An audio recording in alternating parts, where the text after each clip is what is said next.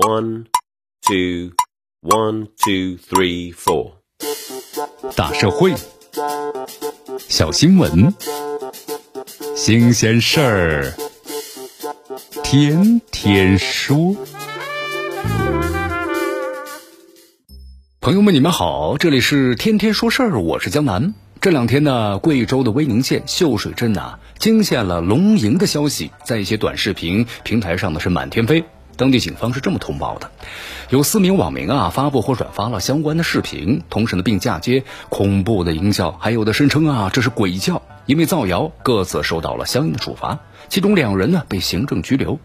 威宁县检察院依法对秀水镇坚强村不明生源的现象引发的网络造谣案件呢也是提前介入。其实呢，江南在想啊，这一轮龙吟虎啸、鬼叫式的炒作大概可以到此呢停止了。说句老实话。第一次刷到现场视频的时候，就觉得不靠谱啊。那么最后的结果一定会让观众来上一句神神叨叨半天，就给我看这个。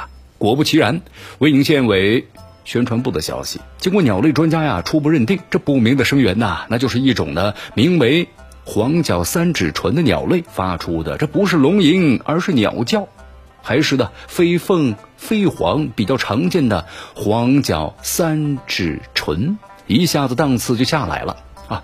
官方鉴定之后啊，有人质疑说，一只巴掌大的鸟叫声有那么大吗？传得了那么远吗？这话一听啊，就是缺乏实际的生活经验。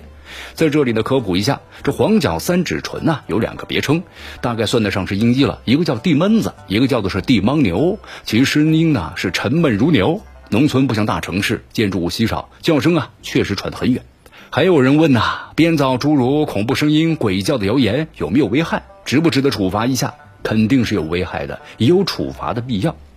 一是当地居民来说呀，这么多人被忽悠过来，打扰了他们宁静的生活，也是呢不胜其扰。踩坏的庄稼找谁赔啊？那么第二，咱们南方汛期对吧？这些人炒作龙吟怪叫，引发了当地人对山洪啊、山体滑坡呀等等的遐想，甚至是地震灾害的恐慌。这种恐慌情绪。也牵扯和浪费了一部分的公共资源呐。根据媒体的报道，一些呢短视频的平台上炒作，引发了省内外啊每天有数千人去秀水镇的凑热闹。当地政府为此呢不得不设卡劝返。那么这些人力物力成本显而易见。互联网时代啊，号称是人人都有麦克风，人人都是记者，但是否人人都有责任意识和法律修养呢？虽然好奇心是人类的天性，但是如此多的网友目轨而去，寻龙而往，这满坑满谷的站了一圈又一圈的人，最终呢，却发现是这么个荒唐的结论，其中的讽刺意啊，不言而喻啊。那么，如果纵容类似的造谣，不仅是不利于养成良好的社会风气，也是无异于提高民众的科学素养，可谓是有百害而无一利呀。造谣的把键盘一敲，你看这姓姚的四处乱跑啊，辟谣的忙的呀是鸡飞狗跳。很多时候呢，造谣的危害不是显性的、直接的，而是间接的、复杂的。